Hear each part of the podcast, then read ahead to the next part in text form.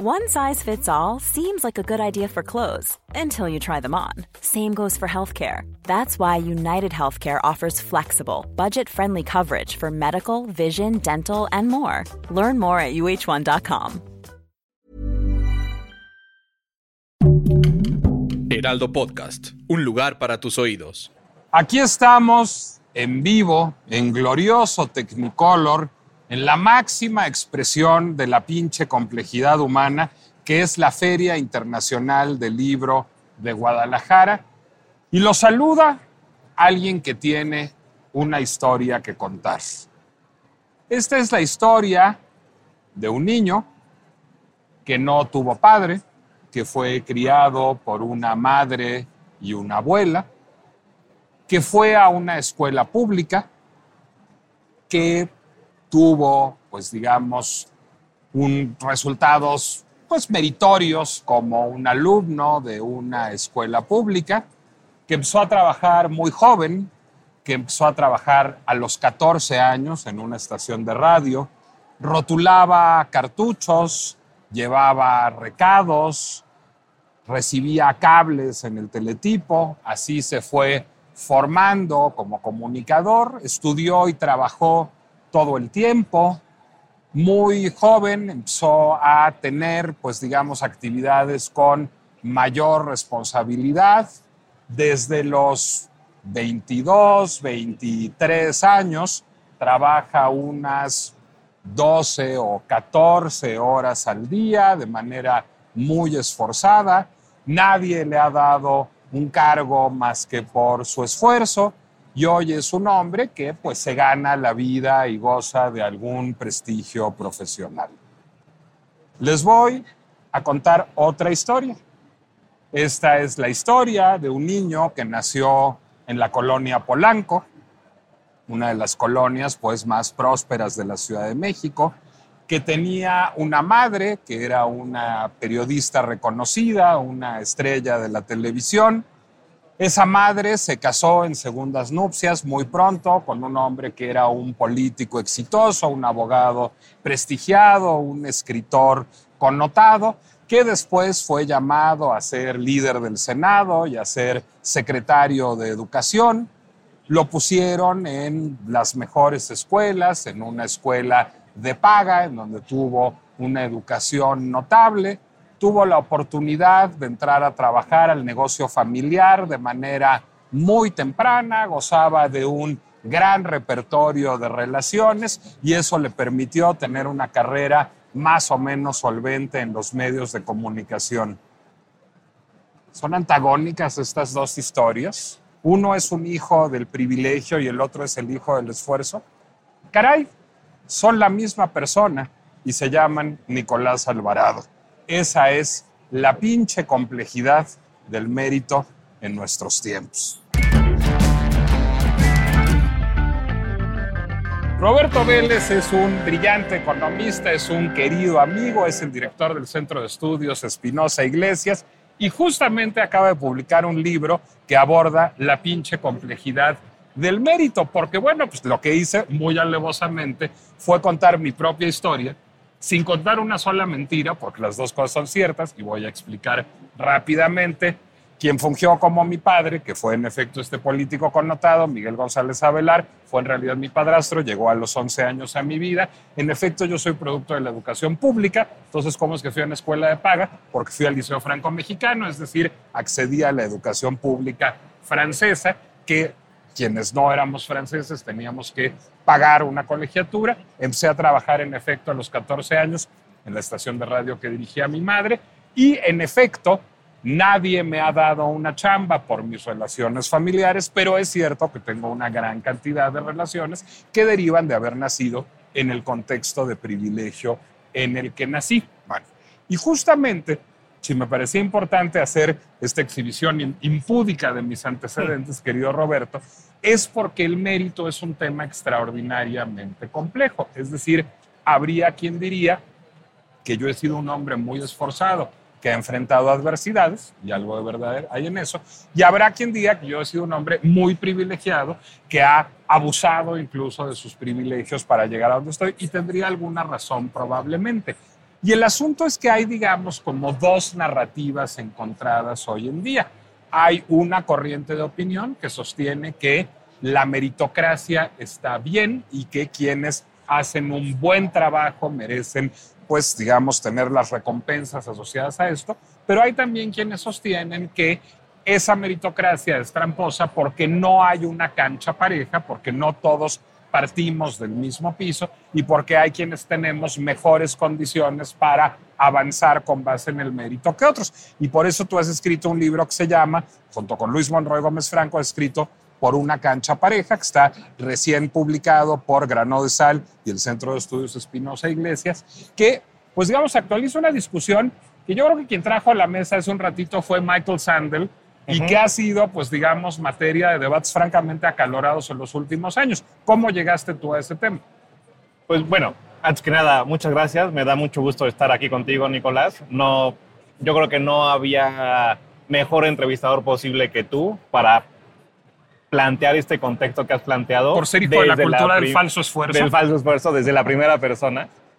Eh, te digo, nosotros cómo llegamos a este tema.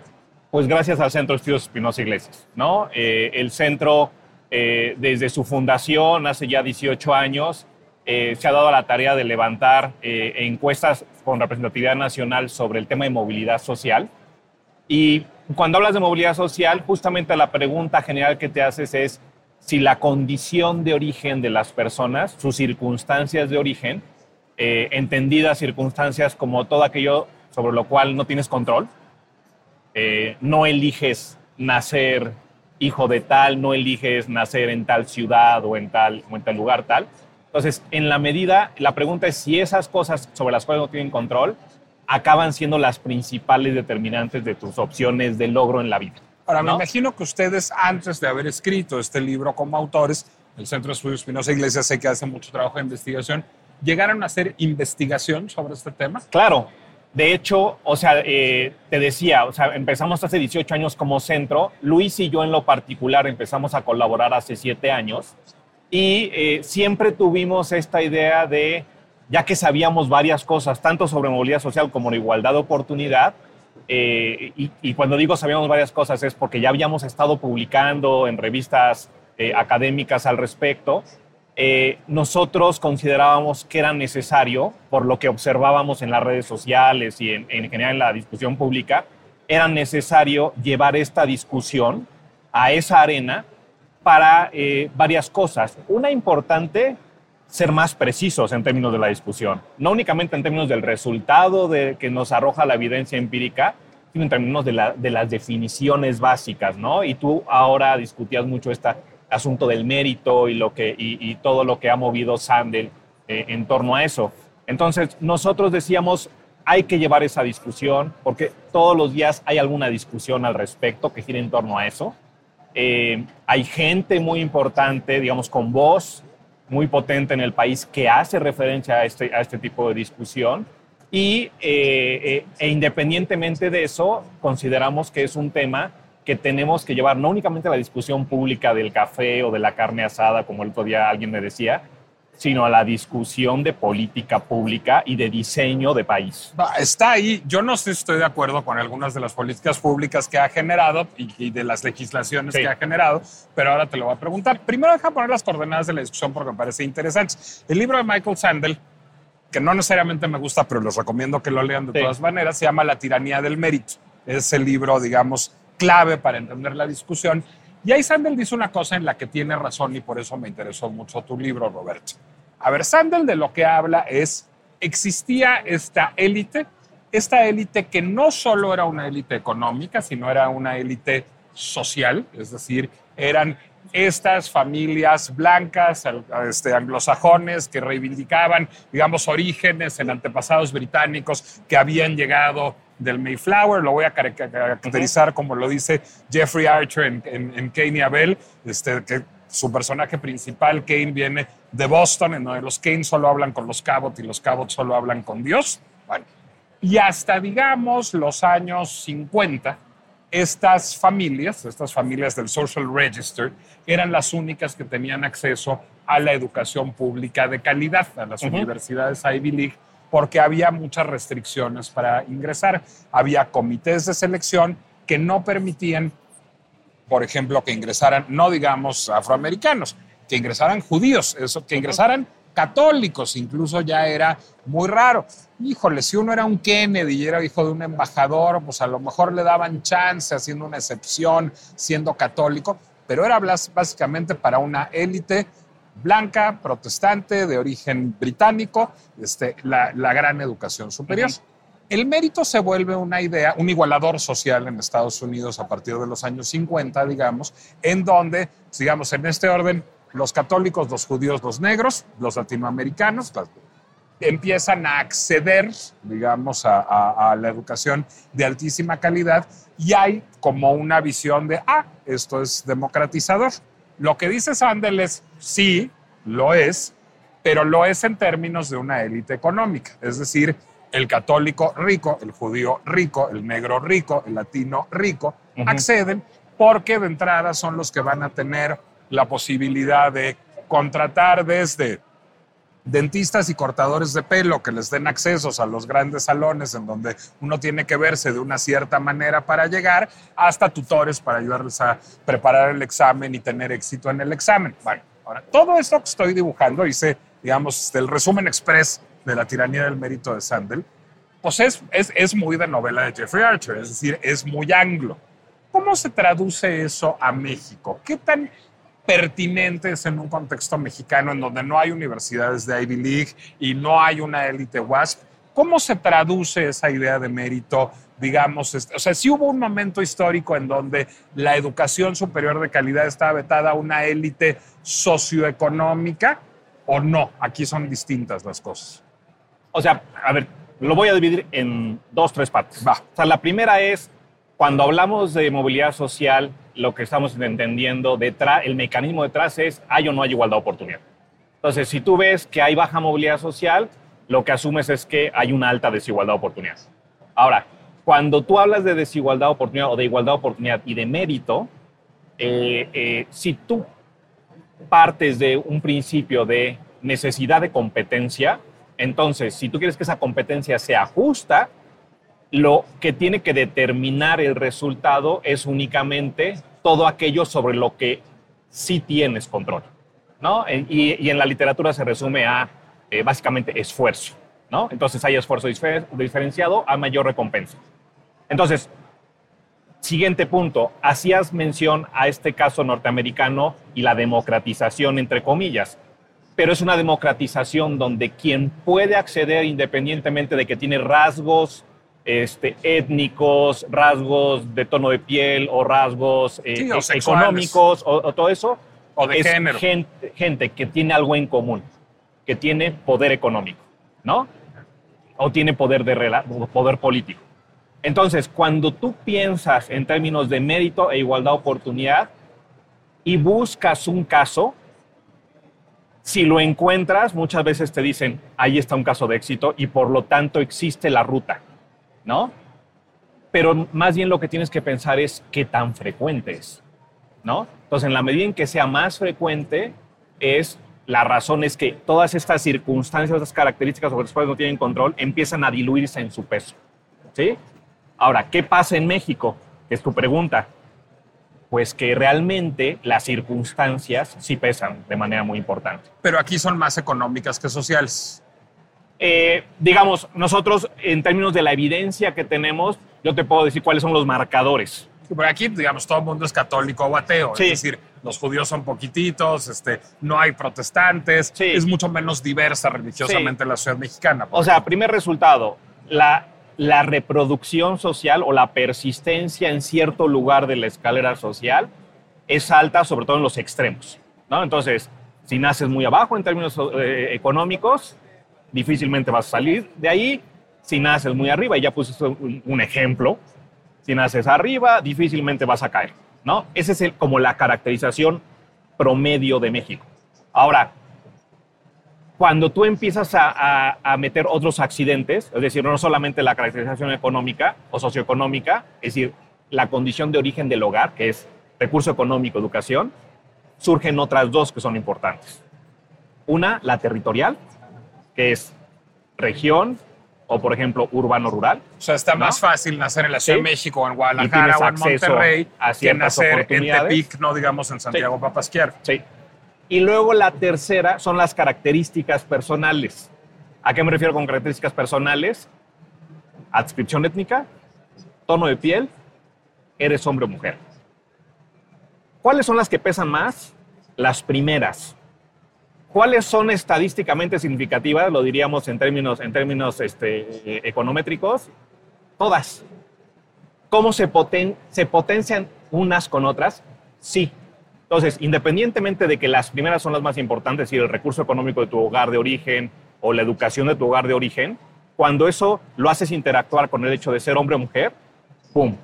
Pega, ¿no? O cuando lo haces interactuar con el hecho de tener el tono de piel más oscuro de nuestra sociedad o el tono de piel más claro de nuestra sociedad, ¡pum! Pega, ¿no? Entonces, eh, más allá de este planteamiento que tú me haces de entendimiento sociológico eh, o antropológico, yo te diría en términos de hechos, con datos eh, que nos arrojan esas encuestas nacionales, la respuesta es hay una baja movilidad social que se explica por una alta, una alta desigualdad de oportunidad. Y cuando yo te dije cuál es el peso de cada una de, de- de las circunstancias, básicamente lo que yo te estoy diciendo a, a la luz de los resultados empíricos es de la desigualdad total que observamos en el día a día, qué proporción se explica por la desigualdad de oportunidad, que son estas, todas esas circunstancias, y qué proporción no. ¿Y eso es mensurable? Eso, es, eso, digamos, te puedes aproximar de distintas maneras en términos de análisis cuantitativo, pero digamos, el abordaje que nosotros hace- hacemos te arroja un resultado donde al menos la mitad de la desigualdad que observamos en nuestra sociedad en términos de resultados se explica por circunstancias fuera del control de las personas. ¿Cómo se mide eso? O sea, ¿cómo sabes qué tanto incide, qué factor? O sea, ¿cómo sabes? A ver, regreso a mi ejemplo personal. ¿Qué tanto me dio una desventaja este, crecer sin un padre hasta los 11 años y qué tanto me dio una ventaja tener un padrastro secretario de educación a los 14? Porque tú lo que haces, o sea, piénsalo así, tú tienes como grupos de tipos de personas y entonces dices, hay dos maneras, ¿no? Dices, a ver, tenemos a todas estas personas con el mismo resultado de vida y veamos qué tanto se parecen en circunstancias. ¿no? Cruzas variables. Sí. Y lo cruz, o sea, vas, piénsalo así. Y entonces eso lo que te arroja es lo que te digo, ¿no? Que en realidad todas esas características eh, eh, se- vuelven más homogéneos los grupos. A partir de eh, una muestra, de una muestra representativa para el país completo y también podemos hacer cortes. Por ejemplo, con la encuesta de 2017 Movilidad Social del SEI, eh, podemos hacer cortes para cinco grandes regiones del país. ¿no? porque además eso me imagino que te permite ver cómo se comporta esto en el tiempo. Esa es una limitación del análisis. Es decir, cuando yo te dije esto de la desigualdad de resultados se compone al menos de la mitad eh, por, por factores fuera del control de las personas, simplemente estamos tomando en cuenta el, un cambio generacional, es decir, de una generación a otra. No tenemos varias generaciones. Claro. Y ese punto es muy importante porque, por ejemplo, cuando yo te decía, el factor que más pesa es el hogar de origen en términos socioeconómicos, y de hecho, el recurso económico te explica de la mitad, de la- al menos la mitad que yo te decía que, que pesa la desigualdad de oportunidad, la mitad de esa mitad es recurso económico. Y la cuarta parte es recurso educativo de origen. Entonces, la gran pregunta que te tienes que hacer en términos de este tipo de información es, ¿qué pasa si tengo más de una generación o más de dos generaciones en este caso? ¿Qué pasa si tengo 30 generaciones y me puedo regresar a la llegada de los españoles a América? ¿Pesaba igual el recurso económico y el recurso educativo o pesaba más las otras que te, que te he mencionado, por ejemplo, características personales en términos de desigualdad de trato? Y esas se fueron, crista- se fueron, fueron alimentando estas, estas más importantes de ahora y se fueron cristalizando ahí. Ahora esos No. datos no los tenemos. Esos datos no los tenemos, pero lo que sí tienes, por ejemplo, es, eh, por ejemplo, el Colegio de México ha hecho a- algún análisis que combina la parte cuantitativa con la parte cualitativa y entonces tú lo que haces es que le preguntas a la gente cómo opera el mecanismo, ¿no? O, u otra, por ejemplo, eh, otros, cole- este, otros colegas eh, que tú conoces han hecho experimentos, lo que se llama experimentos, eh, por ejemplo, desigualdad de trato. ¿Qué pasa si lanzamos mucha currícula a la nube y este, esperando respuestas, ¿no? Y, lo único, y son iguales en todo esa, esa currícula, en todo, en términos de capacidades adquiridas, menos en algunos factores de característica personal, por ejemplo, eres hombre o eres mujer, este, te ves gordito, no te ves gordito, eh, tienes el tono de piel más oscuro, tienes el tono de piel más claro. Y cuando vienen las respuestas de las empresas a esa currícula ficticia, pues resulta que hay una diferencia. Es decir, hay una diferencia que va en, lo general en contra de ser mujer, con tono de piel más oscuro y con una imagen más de mayor sobrepeso. Déjame recordarle al público que estamos totalmente en vivo desde la Feria Internacional del Libro de Guadalajara. Estamos en el stand de El Heraldo. Nos pueden venir a saludar. Nos pueden mandar preguntas también a través de la liga de YouTube en la que espero que nos estén viendo. Y ahora déjame contarte una historia. Ya que andamos en Jalisco, déjame ponerte un ejemplo tapatío. yo tengo una amiga a la que tú conoces, que se llama Mara Robles, que es diputada aquí al Congreso de Jalisco. Y ella, junto con otras diputadas de otros partidos, era una gran defensora de la paridad, de la paridad en las candidaturas. Y entonces, pues impulsaba, y, además que la paridad no, no solo fuera mismo número de candidaturas para hombres y mujeres, sino misma, misma cantidad de candidaturas importantes, es decir, misma cantidad de candidaturas en distritos que sí se pudieran ganar para cada, al interior de cada uno de estos partidos. Y bueno, pues da esta batalla de manera muy fragorosa en un Congreso paritario, porque el Congreso de Jalisco es un Congreso paritario por ley, hay un 50% de diputadas y diputados, y al final no pasa la iniciativa porque las diputadas del partido mayoritario pues reciben la instrucción de su coordinador parlamentario de no avalarla y su disciplina de partido hace que las diputadas mismas voten en contra de esta iniciativa paritaria. Me da un poco igual si la iniciativa era buena o no, esa no es la discusión, pero la discusión es, pues tener más mujeres en un Congreso no garantiza que haya verdaderas políticas. Hey, it's Ryan Reynolds and I'm here with Keith, co-star of my upcoming film If, only in theaters May 17th. Do you want to tell people the big news? All right, I'll do it. Sign up now and you'll get unlimited for $15 a month in six months of Paramount Plus Essential Plan on us. Mintmobile.com slash switch. Upfront payment of $45 equivalent to $15 per month. Unlimited over 40 gigabytes per month. Face lower speeds. Videos at 480p. Active Mint customers by 531.24 get six months of Paramount Plus Essential Plan. Auto renews after six months. Offer ends May 31st, 2024. Separate Paramount Plus registration required. Terms and conditions apply if rated PG. de acción afirmativa eficaces. Y, y lo hago, digamos, como un ejemplo abismal para decirte, ¿y si de veras las cuotas sirven para emparejar la cancha o no? A ver, yo creo que eso otra vez lo tenemos que dividir en dos partes. Una es la cuota o la, discriminación positiva o la, o la acción afirmativa, como se le conoce, ¿es una solución estructural? No, es una solución remedial. Temporal. Temporal. Es decir, tiene que haber ventanilla de salida. Segundo, independientemente de que no sea estructural, ¿es válida? Yo te diría que sí. ¿En qué sentido? Y discutamos lo que acaba de pasar. Eh, y, sobre eso escribí hace poco con Luis una, sobre ese episodio. Sobre ese episodio, el de las candidaturas a gubernatura y las cuotas de género. Entonces, eh, y tiene mucho que ver con mi respuesta anterior de cuando tú puedes tratar más de una generación a otra e irte muchas generaciones atrás. Es decir, el punto es qué tanta desigualdad se ha acumulado para que en este caso las mujeres puedan contrarrestarla en un contexto donde, que se supone es igualitario en términos de oportunidades. Entonces, te lo pongo así. La primera mujer gobernadora de este país fue electa en 1979. Griselda Álvarez. Hace 44 años. Yo, tiene menos tiempo del que yo tengo de vivir. Eh, no mucho, pero Sí, también el que yo tengo de vivir. Ahora, entonces tú dices, ok, tenemos dos candidatas a la presidencia. Y, tiene mucho que ver con lo que tú decías. ¿Eso te garantiza o no, te garantiza? Te voy a llevar ahí. Ok, es una, es, es una cuestión resultante de la frecuencia en la competencia o son casos de excepción. ¿Cómo lo vamos a evaluar? Ok, regresemos a, a los gobernadores, porque ahí no, no es de uno, ¿no? Son 32. Actualmente, 44 años después de que tuvimos a nuestra primera gobernadora electa, ¿cuántas mujeres son gobernadoras? Nueve, de 32. ¿Cuál es la proporción de mujeres que tenemos en nuestra población en comparación con los hombres en el mundo? También en México.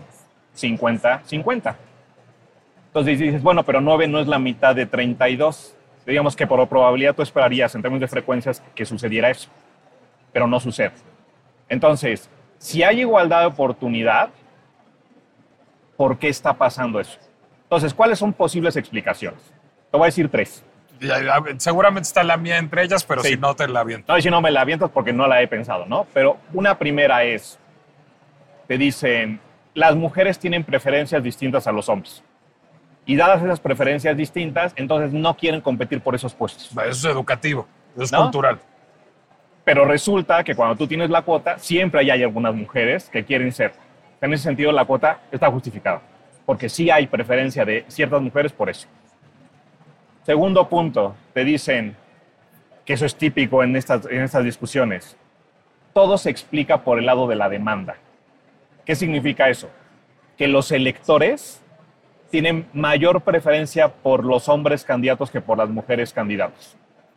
Y entonces, primera discusión en torno a eso es cómo se construye la demanda, porque no se construye en el vacío, sino que el contexto social importa. Pero más allá de eso es cuántas veces se ha repetido una elección donde hay hombre y mujer. E infinidad de veces se haya repetido y nos arroje este resultado que supone este argumento, que es que eligen a más hombres que a mujeres. Pues eso no lo sabemos porque eso no ha pasado. Claro. ¿no? La tercera, que luego yo me quedo pensando si no hay gente que le gustaría gritarla, pero no puede, es que los hombres son más aptos para gobernar que las mujeres, ¿no? Esas son como las tres que he pensado. Y en la tercera, yo creo que ni siquiera hay que discutirla, ¿no? Bueno, este, eso no debería discutirse. Pero entonces, dado eso, tú dices, ok, la, si ninguno de estos tres argumentos se sostiene, no, entonces tu, arro- tu, tu implicación es no tenemos igualdad de oportunidad y entonces la medida remedial, en este caso la cuota, es válida. A- a- a- yo no soy fan de la medida remedial y te voy a decir sí, por sí. qué.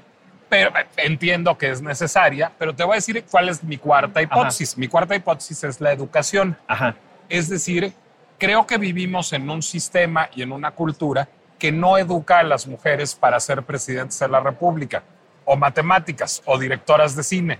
Es decir, claro, hay menos mujeres que quieren ser presidentes de la Sí. República, o matemáticas, o directoras de cine, pero no es porque sean menos aptas, es porque la cultura toda las orienta necesariamente a ser productoras de cine o diseñadoras de moda o chef reposteras. Es decir, es, es un sesgo cultural. Entonces, no hay, digamos, una solución de políticas públicas un poco más de fondo que la solución remedial de la cuota, que es repensar políticas culturales y políticas educativas para fomentar vocaciones que hoy son arquetípicamente masculinas en las Sí. mujeres. O sea, esa, este- esta hipótesis que tú planteas está imbuida en la primera que yo planteaba que tiene que ver con las preferencias. Y tiene mucho que ver con una discusión conceptual que tenemos ahí. Es decir, En ¿cuál el es- libro por una cancha libro, pareja. No, por una cancha pareja. Es cuál debe ser el objetivo. Que las personas puedan ser y hacer lo que deseen.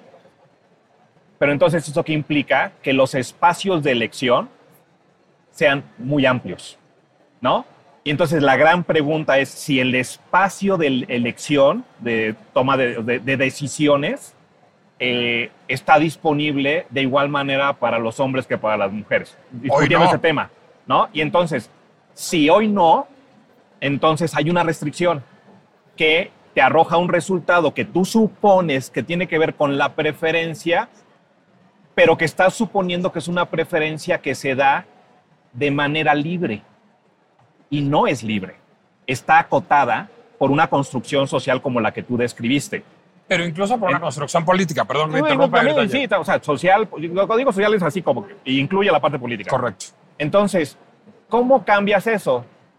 Si no hay un problema de estructura en términos de incentivos y, y legal, eh, y, y no dije ilegal, sino Y ilegal, espacio legal.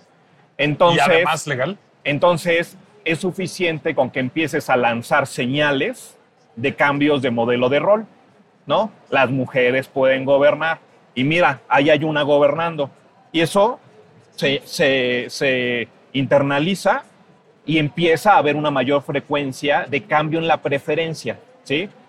Ahora, En ese punto yo te diría, pero es que eso no se resuelve nada más así, porque efectivamente sí hay restricciones de estigma social, pero que están también fortalecidas en torno a las instituciones, tanto informales como formales, que nos rigen, ¿no? Te pongo un ejemplo, que es típico que te lo ponga las personas que, que hablamos sobre esto, es, vamos a pensar en la licencia de maternidad y paternidad. Entonces, ¿cuánto dura la licencia de maternidad? En comparación. ¿Y la de los hombres? Días. días. Entonces, ahí hay un incentivo distinto, ¿no? O sea, cuando hablas de costo, oportunidad, Sí, pues eso significa Eso. las mujeres se ocupan de los ocupan de críos, los hombres. los hombres no. se ocupa de los, bueno, se ocupan de los críos, de los hombres y de los adultos mayores y de todos. Entonces, ahí ya hay un incentivo legal que está diferenciando. Entonces, la segunda pregunta sería, oye, ¿y las licencias son obligatorias para los hombres? Para los hombres no. No, para las mujeres tampoco, pero entonces alguien la tiene que tomar, ¿no? ¿Quién la va a tomar? La mujer. ¿Qué pasa si las igualas? Dices, bueno, ¿sabes qué? Van a ser de tres meses, de seis meses, iguales para hombres y mujeres, pero no las haces obligatorias para los dos. ¿Quién la toma? Pues la va a tomar ella por un sesgo cultural. Entonces, ¿cómo resuelves? La haces obligatoria para la- ambos géneros. La al igualas hacia arriba y la haces obligatoria para ambos y ya verás como las escalas, eso no importa, pero los dos la tienen que tomar y entonces rompes con el modelo de rol. Pero eso lo que supone es generar una reforma cultural a partir de la legislación. tú estás cambiando lo que está internalizado en la idea de vida de las personas, de a quién le toca cada cosa, lo estás, lo estás incentivando legalmente hacia otro lugar. Estás haciendo un cambio estructural. Ya sé que, ya sé que no, no es una cosa u otra, pero no resuelve eso mejor que las cuotas.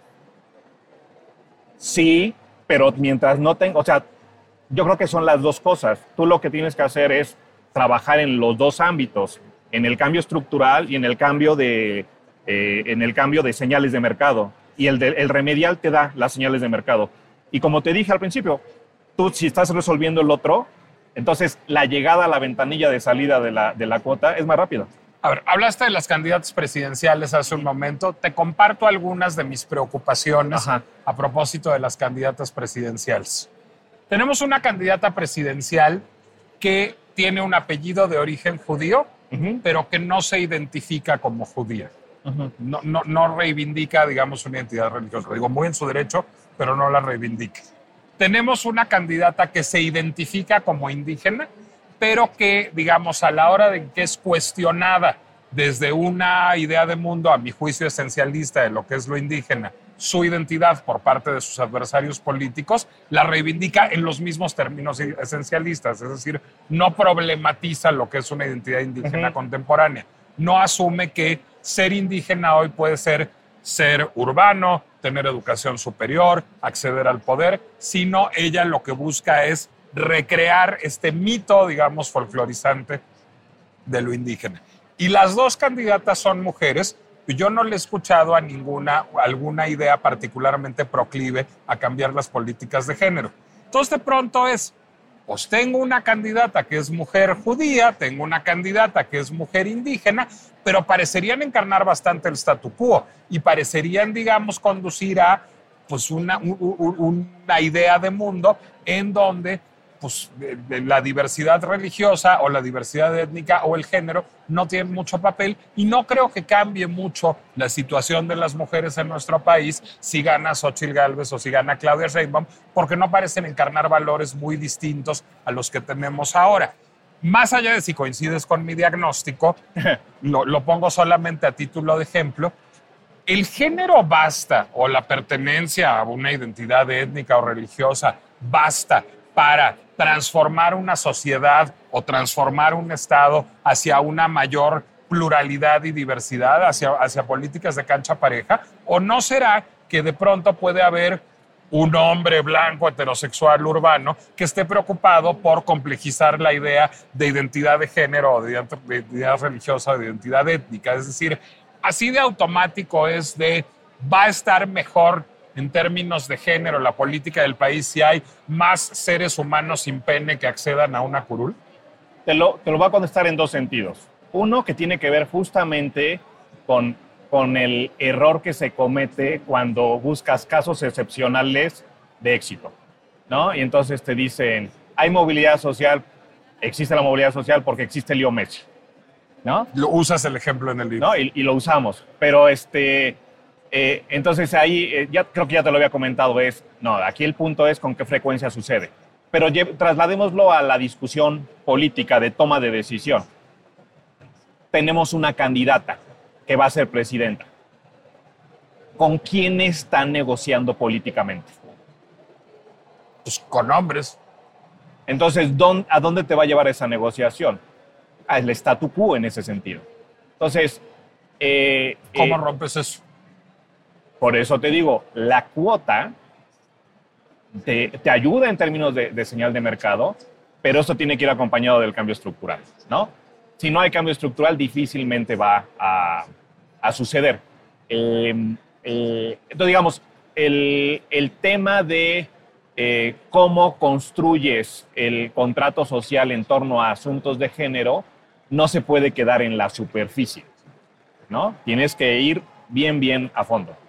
Si quisiéramos generar una política integral que remediara, digamos, la disparidad de la cancha, ¿qué tendríamos que hacer? O sea, si tien- ti- tienes una visión a mediano plazo, tengamos una, misión, una visión a 30 años, para que en 30 años seamos un país menos desigual, con una cancha menos pareja, ¿qué te- menos dispareja, perdón, ¿qué tendríamos que hacer?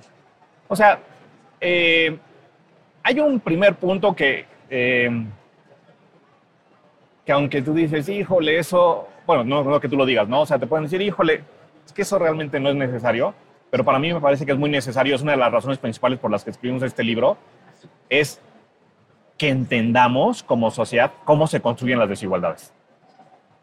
Eso es clave Comprender el fenómeno. comprender el fenómeno. Porque si comprendemos cómo acabas teniendo una desigualdad de resultado como la que tenemos y te das cuenta que esa está construida en buena medida por la desigualdad de oportunidad vigente, entonces ya entiendes de dónde viene, ¿no?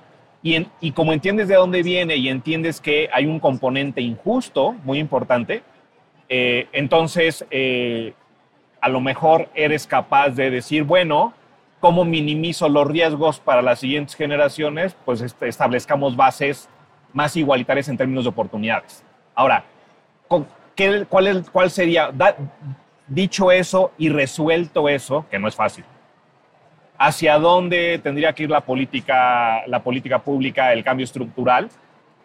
Eh, puedes pensar, por ejemplo, olvidándonos del tema de género, si tú piensas en términos educativos, pues es que la receta es la de siempre, ¿no? Es decir, la educación va a ser, un eh, vehículo de movilidad social en la medida en que la condición de origen no determine a qué, calidad de escuela puedo ir, o si puedo o no puedo ir a la escuela. Y que eso no determine el hecho de que yo pueda cruzar los distintos grados hasta llegar a aquellos grados donde el mercado laboral empieza a premiar de manera diferenciada. La otra tiene que ver con protección social en general. O sea, eh, y eso fue clarísimo con la pandemia, ¿no? ¿A quién le pega más un choque como el de la pandemia? Pues a la gente que está más vulnerable en términos socioeconómicos, en términos territoriales, etcétera. ¿Por qué? Sí, no al trabajador de cuello blanco como tú No. y yo que puede trabajar en su computadora en su casa por Zoom. o si nos quedamos sin trabajo, tenemos una profundidad financiera como para medio resolver el problema. Pero hay gente que no, que no, tiene, ese, que no tiene esa posibilidad y que está en la línea, básicamente para despeñarse. ¿No? Entonces, protección social, ¿qué implica? Implica minimización de riesgos, pero también implica igualación de oportunidades, ¿no? Y dentro de protección social, y ahí sí regresando al tema de género, una, una política clave es la de eh, cuidados, ¿no? O sea... Acabamos de este, hacer un podcast sobre eso, de hecho. ¿no? Y entonces, ¿por qué? Por dos razones. Una, porque tú tienes que generar corresponsabilidad social a nivel de los hogares, a nivel, a nivel del sector público y a nivel del sector privado, ¿no? Este, donde el supuesto costo del cuidado se constituye en una inversión, donde tú lo que vas a hacer es que vas a darle mayor tiempo a las mujeres, que son las que por razones sociales se les asigna la tarea de los cuidados, ellas van a poder participar en distintos ámbitos de manera mucho más amplia pero también porque un sistema de cuidados, si pensamos por ejemplo en las infancias, que son sujetos de cuidado, van a tener acceso a un sistema que va a igualar la calidad del cuidado. Barbarella Perseide, entre los mensajes que nos llegan, nos preguntan, ¿existe utilizar la pertenencia a una etnia o a un grupo social minoritario para generar, comillas, conmiseración y así obtener simpatías que recaigan en la venta de un proyecto y con ello obtener beneficios? A ver, si entiendo bien lo que pregunta, déjame ponerte un ejemplo que es socorrido. Yo no me identifico como afrodescendiente, pero puedo construir que lo soy porque lo soy. Es decir, yo tuve una bisabuela negra. Más que yo pues, ni conocía a la bisabuela negra y realmente pues, soy, como he ilustrado, ya un hijo del privilegio. Es decir, pues yo nunca he sufrido por mi condición étnica absolutamente nada. Pero para llenar una cuota yo podría decir, ah, yo soy afromexicano porque aquí está el acta de nacimiento y la foto de mi abuela Petronila, que así se llamaba en efecto, y eso me hace calificar como afrodescendiente. ¿Cómo evitas eso? Que es muy alevoso y sucede todo el tiempo. No lo puedes evitar. Es decir, no lo puedes evitar. En ese sentido, eh, digamos, una... Por eso el esquema, el esquema de cuotas es remedial, no, no es solución estructural. Eh, pero entonces ahí el planteamiento es, reconoces la desigualdad de oportunidad que existe y asumes que independientemente de que sea ineficiente, vas a dar un vuelco y, y asumes el costo. Es decir, tú, digamos, lo que ustedes dirían es la imperfección del sistema de cuotas es, pago, es parte del pago que hay que pagar. Por, es un criterio. Es como cuando te dicen, oye, este, vamos a poner un salario base al fútbol femenino o al deporte profesional femenino eh, eh, oye, pero es que no generan las ganancias para sostener eso. Subsídialo con, con el que sí lo genera. ¿Por qué? Porque estás reconociendo que hay una desigualdad estructural de oportunidad entre hombres y mujeres y lo que vas a hacer es reponerlo. ¿Es asequible el emparejar la cancha en México? Eh, sí es asequible. Eh, en todo caso, la pregunta, y aquí me, yo, igual, igual, me puedo poner este, yo solito a hacerme dejar aquí, es eh, si, la, si es posible llegar a una igualdad plena de oportunidades. No, eso no. ¿No?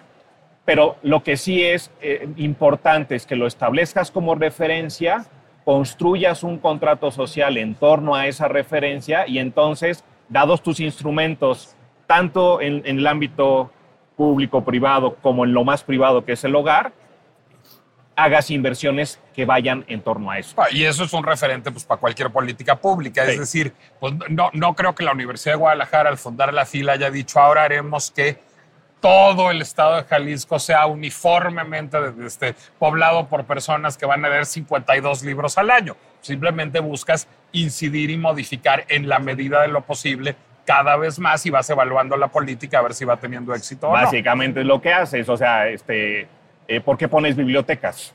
¿No? Eh, porque si no pones bibliotecas, entonces las únicas personas que tienen acceso a la lectura, pues es Nicolás Alvarado, que vivía en una casa donde había una biblioteca cuando era niño, ¿no? Pero el resto, pues es un tema privado, ¿no? Pero entonces el resto no, no cuenta con ese bien público. Roberto Vélez, por una cancha pareja de Roberto Vélez Grajales y Luis Monroy Gómez Franco, está editado por Grano de Sal y el Centro de Estudios Espinosa Iglesia ya está plenamente distribuido? Está en formato digital y está en los procesos de distribución física, pero ya en general se está moviendo. ¿Aquí en la FIL se puede conseguir ya? Aquí en la FIL está el stand de Grano de Sal en C23 eh, eh, y ahí lo encuentran. ¿Dónde te encontramos en redes sociales? R, que soy, eh, que soy Roberto Vélez G en, en, en X ya no es Twitter. En yo le diría Twitter hasta el final. Eh, ahí me encuentran. Básicamente, este, Luis es muy activo ahí. Arroba Roberto Vélez G en ah, Twitter. A mí me encuentran como arroba Nicolás Alvarado Lector, jamás en Twitter, pero en Instagram, en Threads sí me pueden encontrar. Y les recuerdo que La Pinche Complejidad es una producción del Heraldo Podcast que pueden consultar en Spotify, Apple Music, Amazon Music, Deezer y en YouTube.